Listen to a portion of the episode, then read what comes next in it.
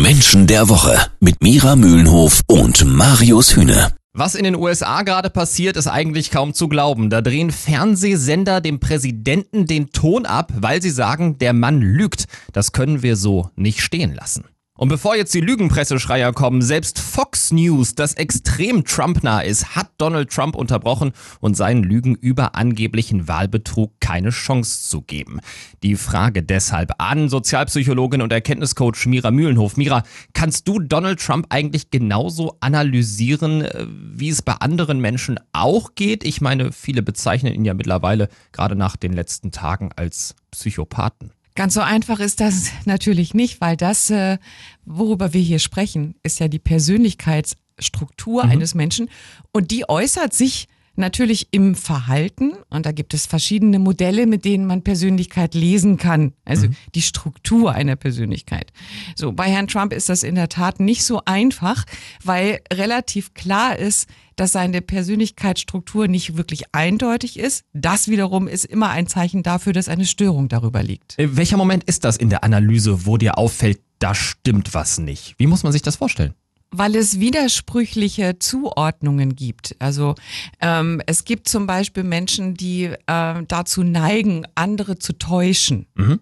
Ja? Donald Trump. Würde man sofort meinen. Das passt aber nicht zu der restlichen Persönlichkeit also die Menschen, die täuschen, die sind charmant. Mhm. Das ist ja nun wieder etwas, was bei Herrn Trump nicht unbedingt das markanteste Merkmal ist. Überhaupt nicht. So, das ist also ein gutes Beispiel dafür, dass die Persönlichkeit nicht eindeutig zuzuordnen ist. Passiert da im Laufe des Lebens, gibt es da ein traumatisches Ereignis, wo dann irgendwie die Persönlichkeit auseinanderdriftet oder, oder steckt das schon in den Genen eventuell? Also letztlich äh, entsteht eine Persönlichkeitsstörung, wenn die intrinsische Motivation, über die wir hier so gerne ja. sprechen, überzeichnet wird. Also wenn die ungebremst sich ihren Weg bahnt. Ja. Das ist so, als würde die, dieser Mensch quasi fremdgesteuert sein, aber nicht von äußeren Menschen, sondern quasi von der eigenen Struktur.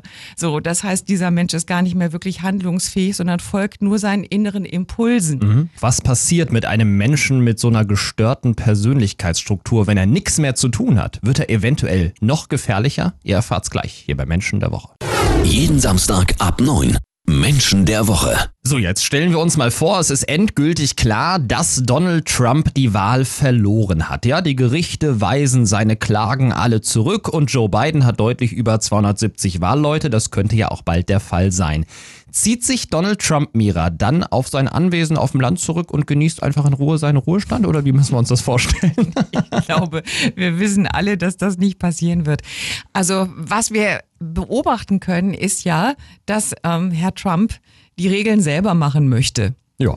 Das ist ja etwas, was seiner Persönlichkeit entspricht. Also ich sag, wie es läuft mhm. und alle anderen sind blöd und haben keine Ahnung oder sagen was Falsches, wie auch immer. Ne? Das heißt, dahinter steckt ja ein gewisses Allmachtsgefühl. Und äh, das weist darauf hin, dass er von seiner Macht nicht loslassen kann. Dementsprechend ist auch nicht damit zu rechnen, dass er auf einmal doch dreht und sagt, ach so, nee, jetzt habe ich verloren, äh, dann gehe ich jetzt mal. Nein, mhm. also wir müssen wirklich damit rechnen, was ja auch wirklich die Prognosen sind und was jetzt schon zu sehen ist, dass er nochmal richtig aufdreht. Kannst du uns noch erklären, wie es überhaupt Menschen geben kann, die trotz allem immer noch zu so einem chronischen Lügner halten? Also hat Trump da in den USA so eine Art Abhängigkeit geschaffen? Naja, er ist ja in der Lage, so stark die Menschen zu binden über die Emotionen, mhm. dass die Menschen den Emotionen mehr glauben als den Fakten. Und dementsprechend ist ja seine Vortragsweise immer sehr emotional und er versucht also Fakten mit Emotionen zu bekämpfen.